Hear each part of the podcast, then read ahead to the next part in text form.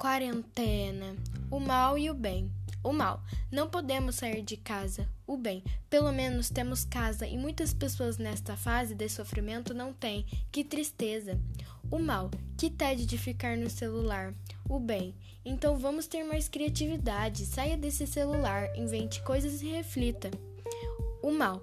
Acho muito ruim ter aulas online, não aguento mais. O bem. Bom, pelo menos você sempre tem professores à sua disposição que podem te dar aula, mesmo com esta fase. E você tem o celular. Muitas pessoas queriam estar estudando.